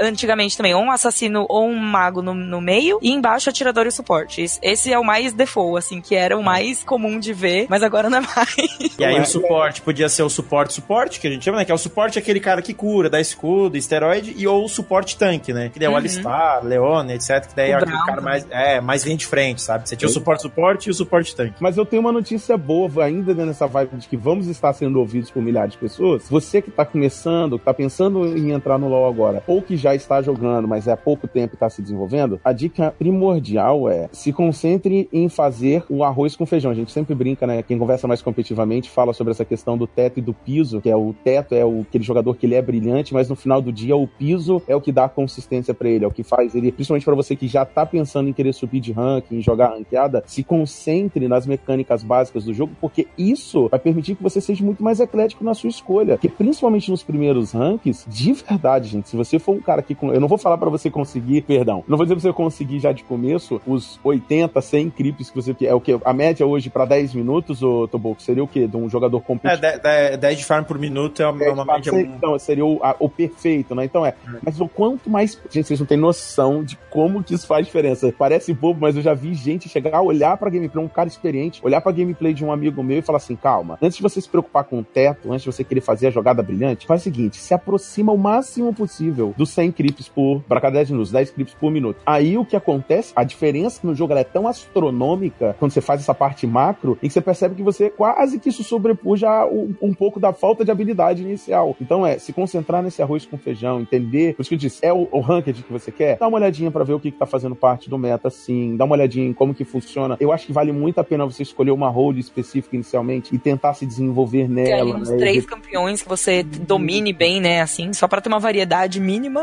Exatamente, pra não tomar o ban e perder o personagem, né? Porque se você toma ban na ranked, você acaba, você só treina com, se uma hora pode se ver em apuros. Então, é, pega uma, uma role específica, treina aí com dois, três personagens, pega essa parte mais macro, não é? Que é tentar entender o básico do jogo. Quando você entende o conceito básico do MOBA em si, do LoL, você vai perceber que numa situação onde você, putz, fazer o que a própria Pri falou, tem hora que você vai ter que escolher o que é melhor pro time. Putz, você foi o último a picar. Escolha, todo mundo já picou, você não pode repetir e pegar o boneco que você quer. Quando você já tem um conceito básico do jogo, você pelo menos não vai fidar, como a gente diz, né? Você não, pelo menos não vai entrar ali e ser o, o elemento de desequilíbrio negativo do seu time. E isso, gente, é essencial para quem quer subir de rank. Não tenho que dizer, consistência, e ela vem desse treinamento do piso, é a diferença entre subir ou não de, de elo no, no LoL. E principalmente, divirta-se. Exatamente. é que assim, eu parto do pressuposto que o cara que decidiu jogar ranqueado, ele não vai se divertir perdendo.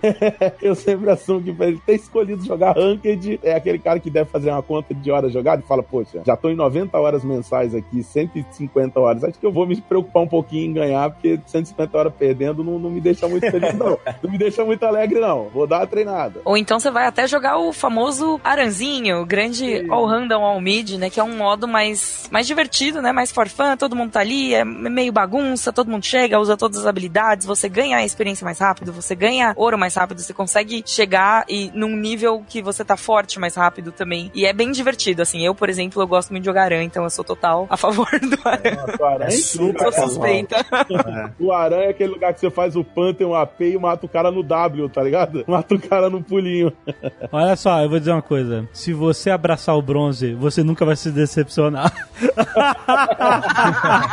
Abraça o bronze! É do bronze dá pra cair. Então, se você já chegou no bronze, cara, Exato! você só pode subir. Exato, é uma posição maravilhosa.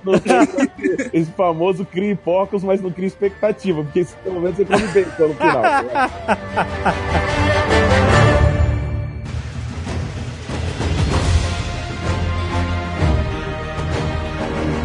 Eu, particularmente, não gosto de jogar Ranked porque eu fico muito nervosa jogando. E não, eu não fico nervosa com os outros, eu fico nervosa comigo. Então eu sempre busco as alternativas mais divertidas. Por exemplo, juntar um grupo de amigos, às vezes, fazer um- uma composição divertida, ou ir jogar o Aran de vez, assim, lá. Entra no jogo, vai já pro Aran, entendeu? Ou criar mesmo partidas customizadas também, que você pode criar do jeito que você quiser, com quem você quiser, sabe? E que também é bem divertido, dá pra desestressar, bem legal. E até pra poder conhecer um pouco melhor, né, o jogo, porque a cada duas semanas ele muda um pouco, então é sempre uma surpresa entrar no LoL e você olha assim, tipo, nossa, o que aconteceu aqui? Não era assim quando eu fui embora, o que tá acontecendo? É, isso é normal de jogos que são mais dinâmicos assim, competitivos, né? Eles toda hora eles estão se acertando, né? Essa questão dele ter muita atualização é muito legal também, porque teoricamente você não cansa de jogar, você tá sempre tendo que aprender alguma coisa nova tal, então você sempre tem, tem que ir atrás de alguma coisa pra aprender um pouco mais. Também tem o lado que fica um pouco cansativo às vezes, não sei. O que vocês acham? O que vocês me dizem? Eu, eu, Assim, amo, eu amo essa mudança, cara. É, é o que eu, eu- acho que você precisa dos dois lados, né? O lado de mudar sempre é que sempre te tira de- da zona de conforto. Então Uhum. você obrigatoriamente sempre tem que estar ligado nas mudanças do LoL, o que, que tá forte, o que, que tá fraco, ou o que ficou mais forte, o que ficou mais fraco. Do outro lado, se é um jogador mais casual, ele pode, de repente, achar tão interessante, porque, ah, toda hora tá mudando, eu não quero aprender tanto. E tem um outro ponto também, que as muitas mudanças, às vezes você tem um personagem, um campeão X que você gosta muito de jogar com ele, e supostamente ele sofreu um nerf, ele ficou mais fraco. Isso talvez possa frustrar o jogador, o campeão favorito dele. Ah, mas aí aprende a, vi- a vida é assim, meu amigo. A vida é assim. Você tá jogando e aí alguém nerfou teu personagem. É isso aí. Essa é a vida. E ele tava naquele loop, né, do zona de conforto, saia da zona de conforto. É, é. Se adapta aí, meu amigo.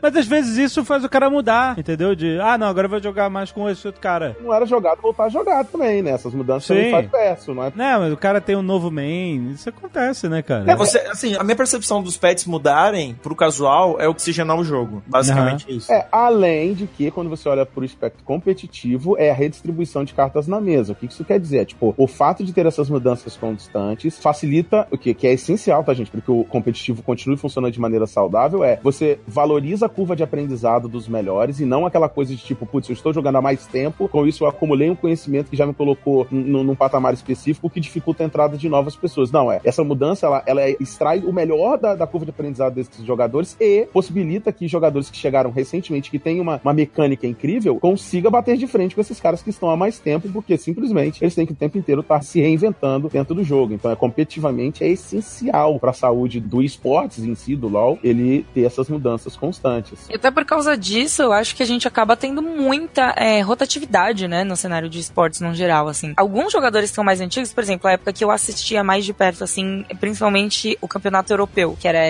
LCSU. Era a época de Evil Genesis barra CLGU, Moscow 5, tinha também a SK tava lá também, tinha Lemon Dogs, né, pra assistir, a Fnatic, era gigantesca, não, não existia origem ainda. Você vê que uma boa parte da galera que jogava naquela época ou parou, ou assumiu outras posições administrativas, tanto dentro da Riot quanto em outros lugares, até continuou trabalhando com esportes de uma outra forma. E muita gente nova, né? Muita gente nova sempre entrando aí. Todo ano aparece algum prodígio, sabe? Parece. Exato. É, Então, é bem legal. Normalmente os mais velhos, inclusive, são os que têm uma curva de aprendizado melhor. Você vê que a galera que consegue se adaptar mais rápido às mudanças e aos métodos são justamente os que tendem a conseguir se manter mais tempo ativo e com bom resultado. Eu não sei se eu concordo com você nessa, não, pra ser sincera, porque a gente vê muito jovem prodígio que pega uma sacada que a galera mais velha às vezes não pega, sabe? Ou então. a- Não, ou- dos mais velhos, os que sobraram, eu tô comparando eles com os que pararam. Os que pararam, muitas das vezes, são pessoas que não conseguem se adaptar constantemente, entendeu? Eu digo assim, dessa, desse nicho dos mais velhos, são pessoas que conseguiram perdurar em relação a outros que pararam, porque os que pararam simplesmente eram jogadores que não estavam conseguindo lidar com meta constante, que tava mudando e eles iam ficando pra trás, pra Ah, trás. não, é. ao Isso. ponto de, de acabar se aposentando, porque, tipo, putz, não tô conseguindo lidar com essa mudança constante e tal. Mas não, com certeza, tem gente mais novo que entra,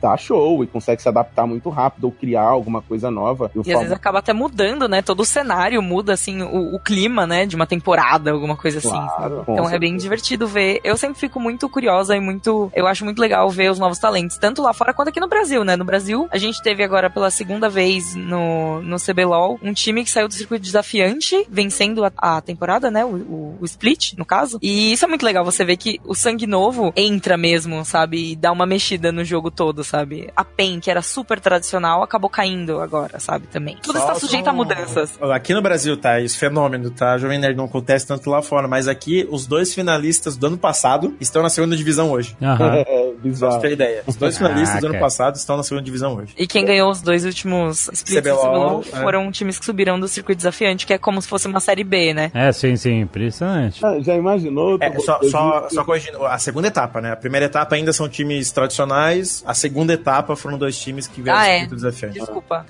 2016, eu tava lá bem assim, perguntando pra uns amigos meus, será que eu tinha um, eu tava com um time que tava jogando a Challenger Series em 2016, e eu tava na decisão de contratar os jogadores, aí eu olhei o Absolute na época e falei, puta, não sei se eu vou com ele, aí escolhi ir com outro. Aí, um ano e meio depois, eu olho e falo, meu amigo, talvez eu tenha escolhido errado, hein? O Absolute enfiou-lhe a porrada em todo mundo, acho que foi em qual? Foi no, no segundo split do ano passado, não foi, Toboco? Que o Absolute teve um resultado bom, Sim, foi campeão. foi campeão, não é? Eu falei, meu amigo, cenário. Imagina, cara, um ano antes estava pensando se bota o cara na Charlie The Series ou não. No outro ano, o cara ganhando o CBLOL. Bem-vindo a Summoner's Rift. Falando de CBLOL, Toboco, conta pra gente como é que é ser um narrador, cara, de esportes, de LOL, cara. A galera curte muito você ou tem a galera do Cala a Boca Toboco também?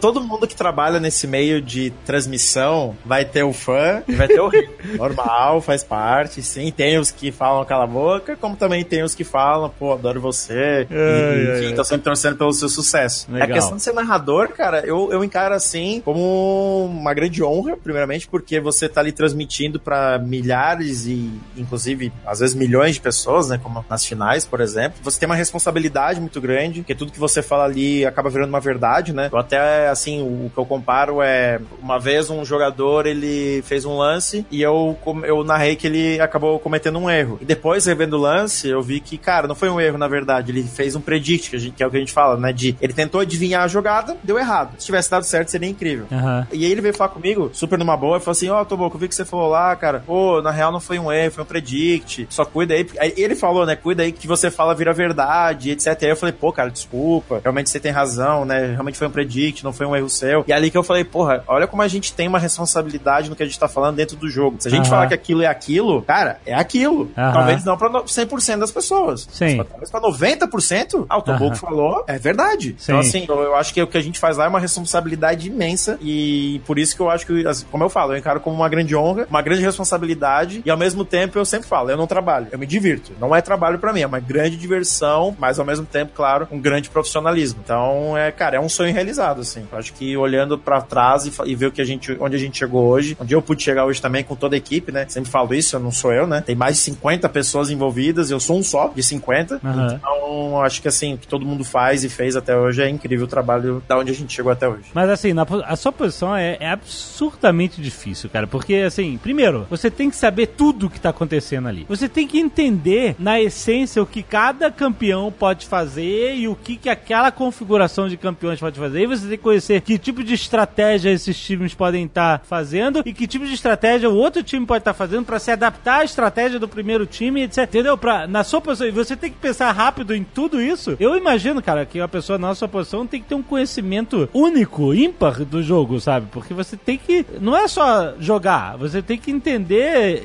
intrinsecamente das estratégias, né, do jogo. E aí que entra a parte do companheiro que é o comentarista, né? Que no caso é o trabalho que o Skit e o Tichinha fazem, e depois, ainda pós-jogo, dos analistas, que é o Melão e o GSTV, né? Aham. Junto com o Dawson, que é o apresentador. No caso também o narrador, né? Que o chefe também narra o CBLOL junto comigo. Aí é fácil. Não, aí é fácil. Aí tá vendo o negócio gravado, já pode voltar. Você tem que tá fazendo na hora, maluco. E quando começa aquele festival de luz, padre?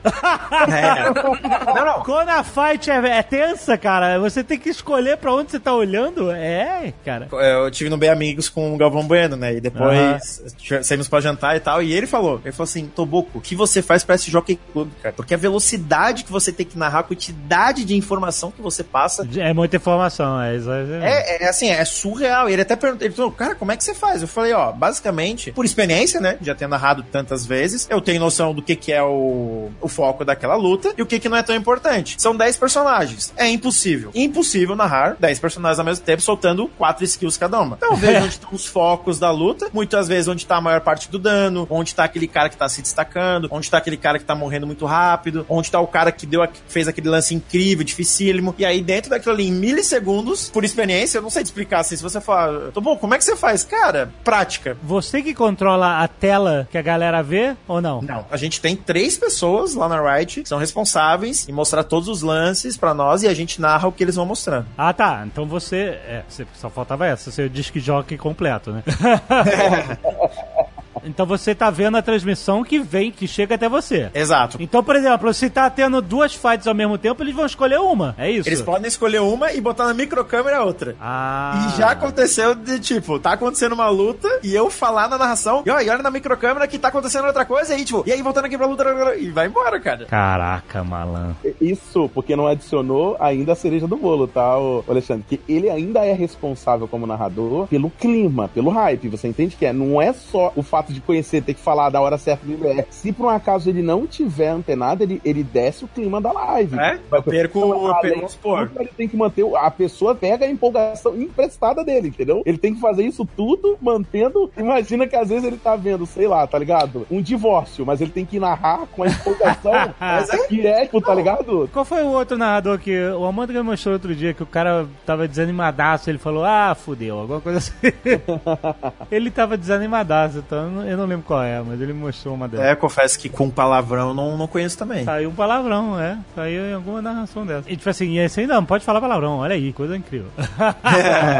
Esse ponto que o Madut falou, às vezes, é óbvio, gente, que às vezes os jogos não estão tão bons. A gente sabe que o jogo às vezes tá, tecnicamente falando, um pouco ruim. Mas, pro espectador, a gente passa a verdade, a informação. A gente não mente nunca, né? Isso não existe, né? Ah. Dentro da televisão, assim, dentro de uma transmissão esportiva, nu- nunca vamos mentir. Porque senão você perde credibilidade que você tá falando. Aí o comentarista fala: É, Toboco, aconteceu. Eu mantenho a empolgação e o comentarista vai lá e pontua. É, a luta aconteceu, mas realmente os dois times, um exemplo hipotético, os dois times realmente estão tendo dificuldades, etc, etc e tal, blá blá blá. Tá uma pelada, tá uma pelada. É, tem um hype, mas e ele passa, e ao mesmo tempo a gente também não pode deixar de passar a verdade. Muitas vezes o jogo tá ruim. O Boco dando a valorizada no cara saindo da base, tá ligado? Tá saindo da base, meu Deus!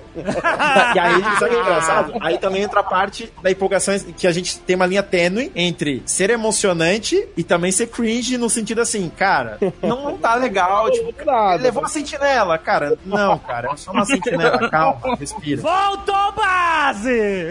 É, tipo, sabe, você também não pode ser muito cringe, tipo, não, eles estão voltando pra base, ponto final, sabe? Então, vou ser muito justo. No passado, como todos os outros que hoje estão comigo, cometemos muitos erros, fomos excessivos às vezes, desanimado outras, porque a gente foi aprendendo do jeito que tava ali. Hoje em dia, claro, com toda a estrutura, como eu falei, são mais de 50 pessoas envolvidas, profissionais, homens, mulheres, que estão lá fazendo um trabalho incrível, que vem muitos vieram da televisão, os meus diretores vieram da Band, então você vê que são caras com know-how Aham. muito à frente, sendo que a gente vive do esporte hoje, caras que, enfim, têm anos de televisão. Alguns lá têm a meia idade de televisão. Então você imagina Aham. a experiência desse cara. Aham. Então a gente hoje, claro, faz muito profissional. Porque também nós temos uma estrutura pra isso. Temos a pessoa que controla a câmera, temos o cara do áudio, temos o cara do vídeo. Então, assim, hoje, eu como narrador hoje, assim, Jovem Nerd, eu já fui o cara que controlou a câmera, que arrumava a stream, que desligava a stream, que mutava a stream, que tinha que passar, a, atualizar a tabela. Eu era o cara que tinha que atualizar a tabela, só pra você ter ideia, isso tudo ao mesmo tempo. Então, Aham. óbvio que muitos erros aconteceram nessas épocas. Hoje em dia, não. Hoje em dia é tudo profissional, temos toda uma equipe pra isso. Então, por isso que a gente hoje pode fazer um trabalho excelente, sabe? Terninho.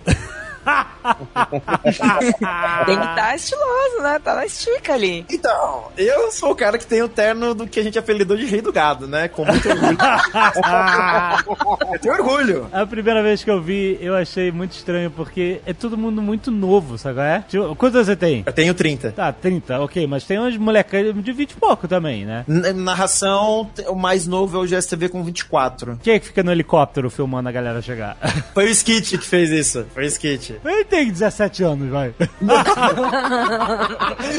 Não, o Skit tem uns 27, 28. Ai, ai. Mas assim, olha, os jogadores sim. Porque todo mundo é muito. Você tá vendo. Você tá vendo ESPN, você tá vendo futebol, essas coisas. É um bando de velho. É isso. É todo mundo velho, todo mundo ore- orelhão, narigão. é- é- e aí, aí você vê, ó, o cara tá de terno. Agora, quando é uns moleques de 20 e poucos anos, você fala assim, porra, você não precisava ter de terno, cara. Você podia estar de mais, mais relax. Ô, Jonas, você tem que pensar assim, a minha família, aí a minha família olha e fala, pô, o negócio é...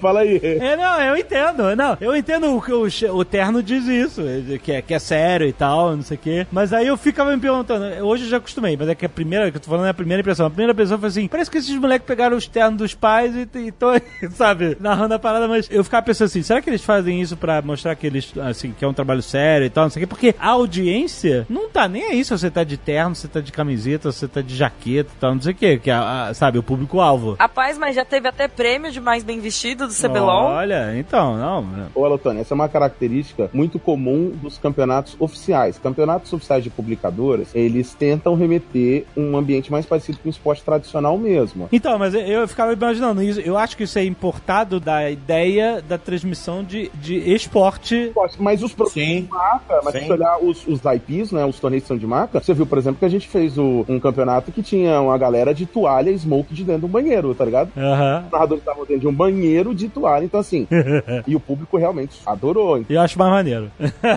Eu até compreendo, eu acho legal essa coisa do torneio oficial, que ele é mais uma. É porque você tem que ter uma visão, tipo assim, o torneio oficial da publicadora, ele é mais uma transmissão de torneio, uma transmissão de um esporte, do que o foco ser entretenimento em primeiro lugar. Ainda é o final daquilo tudo ali, o objetivo ainda é assistir o campeonato, o resultado e tal. Já nos, nos campeonatos proprietários, onde você tá mais envolvido, é mais uma campanha publicitária, que é esporte também, fomenta o cenário, ajuda pra caramba, mas é já é uma pegada diferente, o negócio já não tem essa. Então acho que enquanto houver esses dois mundos, o cara acha que é legal. O cara consegue num lado ali, até mostrar pra família, como o Toboco falou, putz, olha ali, o negócio é sério e tal, Aham. traz um pouco de credibilidade e ao mesmo tempo não falta o conteúdo mais irreverente, onde o cara liga lá e tá um cara dentro da banheira. Só adicionando o Marduk, e sempre lembrando, a narração em si, e a apresentação, análise, comentários, elas ainda são feitas para o nosso público. Então, por exemplo, a gente faz piadas, a gente usa gírias, sabe? Tá na Disney, emocionou.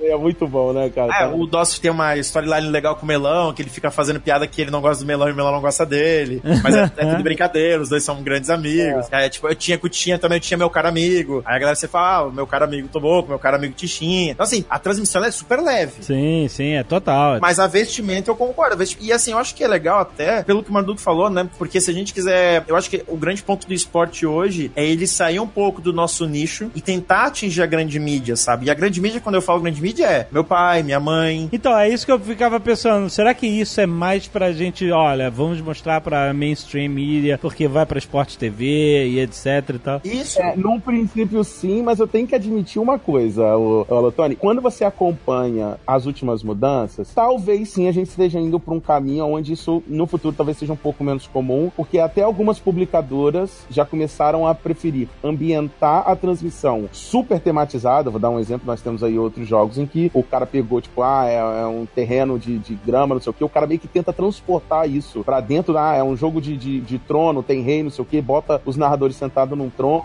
Eu, como gamer, acho mais interessante ver tematizado de acordo com o game, entendeu? Eu acho que realmente a- o caminho é pra isso, só que o princípio é justamente isso que o Toboco falou. No começo, a gente precisava impactar a- o mainstream de alguma forma, porque, tipo assim, você entende que os games, os gamers em si foram marginalizados dentro dos próprios quartos nas últimas décadas, onde nós éramos os caras que não ia ser ninguém, que era coisa de criança. Era uma descredibilidade muito grande que foi jogada em cima desse nosso mundo. Então, quando ele virou um grande mercado, a primeira coisa que algumas pessoas pensaram é, putz, pra eu dar o próximo passo, eu preciso credibilizar isso mais. Eu preciso É, ter um é. pouco mais de desenvolvimento do sistema de estudo, das universidades, da TV. Agora que a gente já dominou o mundo, a verdade é essa, hoje nós já estamos caminhando para ser um dos maiores entretenimentos. Acho que, de verdade, eu acho que esportes hoje só pede para futebol. Do fundo do coração, acho que esportes hoje, se somar os números globais de todos os jogos e tudo mais, nós estamos perdendo só para futebol. Agora já perde um pouco dessa necessidade, você já começa a ver até publicadores com seus campeonatos oficiais incrivelmente tematizado, brincando muito com essa coisa, tipo, de fazer com que o cara fique imerso, sentindo dentro do que seria o ambiente do jogo. Então, sim, é bem provável que o modelo do terno ele tenha um. tem- talvez ele esteja com os dias contados. Porque assim, né, gente? O meu pai hoje, daqui a 20 anos, serei eu. Nasci no computador, nasci no videogame, Sim. joguei a vida inteira. O que, que vocês acham que eu vou ensinar pro meu filho? Filho, É. filha, jogar é legal. Joguem. Eu jogo o dia todo, joguei o dia todo na idade de vocês. É do caramba. Joguem também. E aí o que acontece? Você vai criar uma geração, pós-geração, que, ah, jogar computador? Pô, super comum. Lembrando, gente, hoje é uma carreira. Hoje você tem jogadores que são milionários. Milionários. Que são famosos no mundo inteiro. Não, não não é brincadeira. E você vê hoje pessoas do mainstream jogando. Neymar não joga CSGO? Você fala, fala pro eu jogo CS... O Fortnite, na final da Copa do Mundo de futebol, o Klinsmann lá dançou o Fortnite. Eles fazem No- a dancinha do Fortnite. Sabe, gente? Não tem mais. Acabou, gente. É, é- até como foi no Bem Amigos, não é mais o futuro, é o presente. Só não É. vê quem não quer. E posso falar, não precisa nem de ir tão longe de da carreira milionária, do cara que. Vou te falar, vou contar um caos pra vocês agora recente. O meu RH tava comentando comigo, cara, Marduque, porque eu trabalho dentro dessa parte de jogos dentro da empresa e trabalho com outras áreas que não tem nada a ver com game. Meu RH chegou e falou que começou a ter boas experiências contratando pessoas que botavam que tinham aprendido inglês com jogos. Que o inglês era um inglês bom. Eu? Já, já tinha uma certa fluência. Eu aprendi inglês com o jogo. Os games estão virando uma referência de contratação, tá ligado?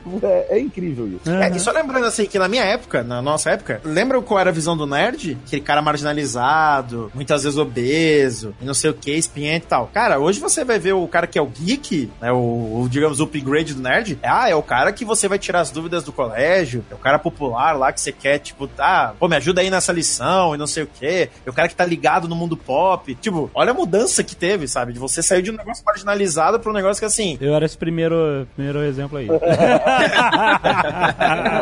Hoje, literalmente, todo mundo tá querendo ser nerd e, e dizer que curte esse mundo e tal. Gente, hoje em dia, se você não é geek, você, aspas, é marginalizado. Você não viu Guerra Infinita? Meu, mas sério, sai daqui, nem fala comigo. Tipo, e o cara fica excluído, tá ligado? E antigamente, se fosse falar de um filme sci-fi, era só o nerd trancado no quarto escuro que ia ter assistido aquilo. Eu costumo dizer que é uma guerra que não dá pra ser vencida. A gente tá vivendo num mundo onde uma criança de 8 anos ensina o pai a mexer no tablet, tá ligado? Não vai vencer essa guerra, gente. Não tem como. É, já acabou. Já, acabou. Já acabou. Esse é o E assim, Jornal, só a questão da, da vestimenta, talvez realmente daqui a 20 anos, 10, 20 anos, talvez até seja um negócio mais despojado e tal, porque daí sim. Aí, como eu falei, o meu pai hoje serei eu no futuro, né? E aí, quando eu olhar, ligar a TV, ver um cara às vezes com uma outra vestimenta, eu falo, ah, normal, esporte, pô, sossegado. Tá parecendo que eu sou super julgador, não. Eu só tava falando a minha primeira impressão, mas hoje eu acho normal. Ah, e assim, o terno é normal e o diferente também é normal, porque, convenhamos, vivemos num mundo que é, é, não. E cada um usa o que quiser. Bem-vindo a Summer's Rift. pra quem tá começando agora, que não passou por essa mudança aí drástica dos últimos três meses, assim, vocês têm bastante experiência, que dicas vocês dariam? Aliás, uma coisa que mudou bastante da minha percepção quando eu tava vendo né, o CBLOL, os campeonatos e tal, que no, no início eu não entendia nada. E óbvio, quando você vê uma partida de rugby sem saber as regras, ou quando eu via, sei lá, antigamente a partida de beisebol sem entender nada, e aí eu, eu, eu tinha um jogo de PlayStation 1 de beisebol, e aí eu jogando o jogo eu entendi as regras do beisebol e eu comecei a compreender o beisebol. O próprio futebol americano, que eu comecei a entender jogando Joe Montana's Football no Mega Drive. aí que eu comecei a entender as regras do futebol americano, comecei a gostar, eu entendi. Você só consegue começar a gostar de um esporte, ou de um e-sport, se você entende como funciona o jogo, de qualquer forma. Então, se você não entende o que tá acontecendo ali, claro que você não vai ter interesse, né? Então, quando eu comecei a aprender, vendo o Almônica jogar e ele me explicar o que que tá fazendo, etc e tal, né? É, é, eu comecei a ver os jogos streamados e eu comecei a entender mais, apesar da luz e da confusão das fights e tal. Quanto mais eu conhecia dos próprios campeões e o que cada campeão fazia, mais eu entendia por que, que o cara fez isso. Ah, entendi por que o cara fez isso. Porque eu sei que esse campeão tem essa habilidade. E eu sei por que, que ele usou essa habilidade nesse momento. E eu sei que ele combou essa habilidade com o outro do outro cara. E eu aprendi isso jogando. Normalmente vendo o meu personagem sofrer. Morrer de formas trágicas e drásticas. O cara me puxa, me dá um slow, vem três pra cima de mim, eu morro em um segundo.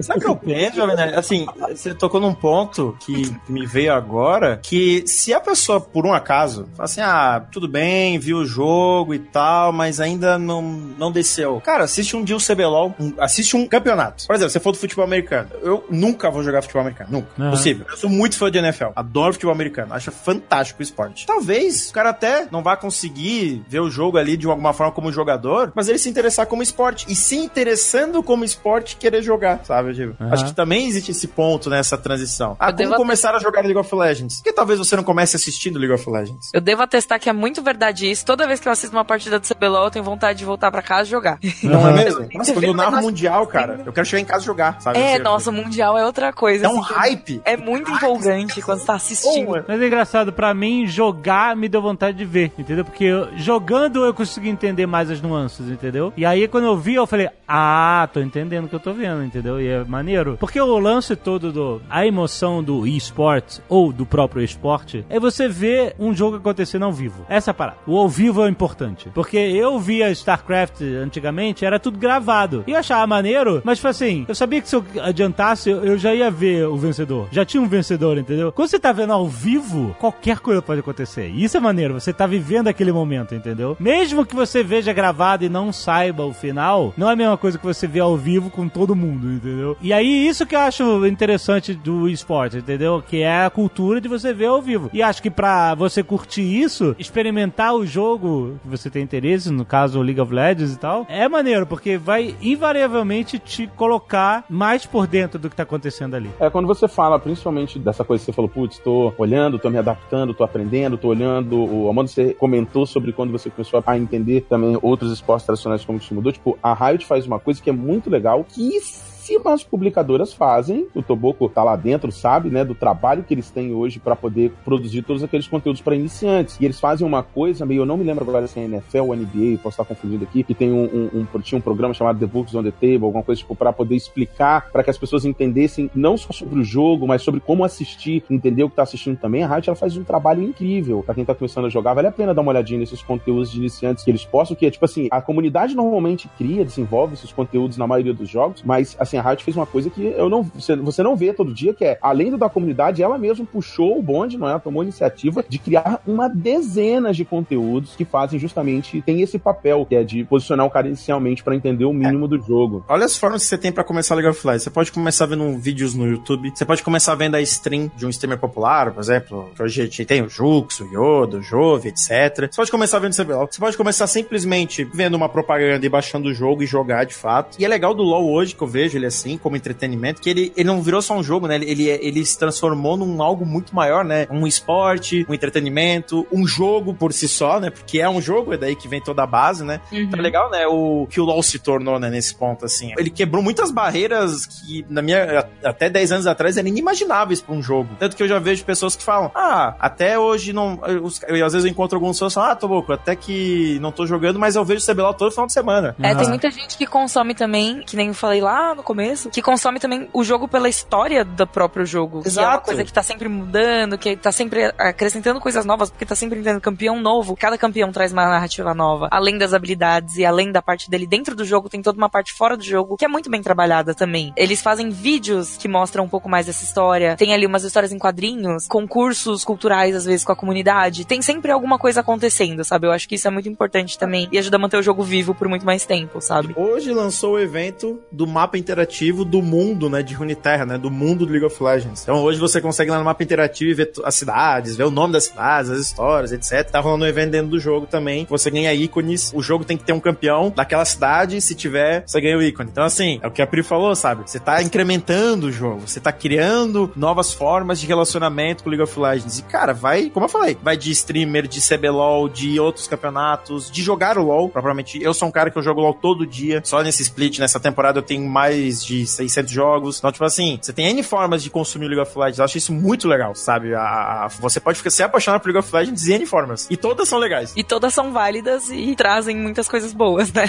É, tipo, você mantém a comunidade. Não, o que a Pri falou lá no começo é sensacional. Acho que é impagável esse sentimento de você juntar cinco amigos e fazer uma composição troll e botar todo mundo de, de um herói só, de um tipo de história, não sei o que. Tipo, as histórias, que são as coisas mais importantes, né? Essa experiência, ela é incrível. É, o sistema ranqueado tá ali pra poder te mostrar o quão forte você é e o quão bem você tá mecanicamente, mas assim, nada vai superar as grandes histórias que você vai construir com seus amigos, justamente quando vocês se juntam pra fazer alguma coisa inusitada e tudo mais. Ou até os amigos que você faz por causa do jogo, que pra Exato. mim é um caso assim que aconteceu muito. Eu, fiz muita amizade, tanto jogando quanto produzindo conteúdo, que eu tinha um blog, né, de League of Legends também. Toda a minha carreira jornalística começou num blog de League of Legends. Olha que legal. Então eu- eu guardo assim muito próximo, é muito querido pra mim. E aí ver todo mundo da época que eu comecei o blog, que eu comecei a entrar nesse meio e tal. Todo mundo meio que cresceu junto, o Toboco tava lá também, assim, no meio da galera. O Dócil na época também tava junto com a gente. E ele nem era caster, ele era o- apenas o LoL do BR.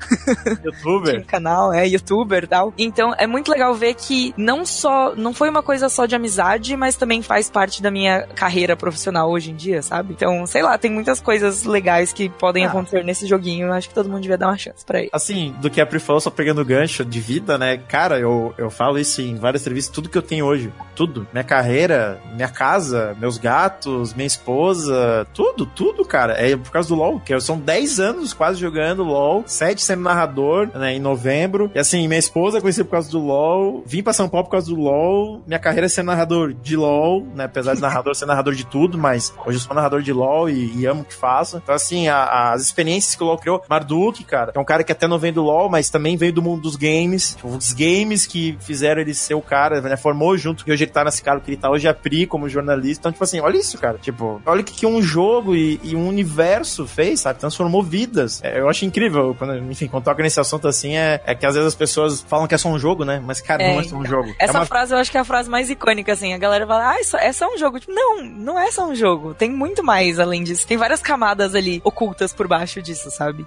E se você acha, você tá ouvindo aí, acha que ainda é só um jogo, se preocupa não. Daqui um tempinho a gente troca uma ideia. Dá uma olhada. não tem, problema não. Tem problema não. Segura aí.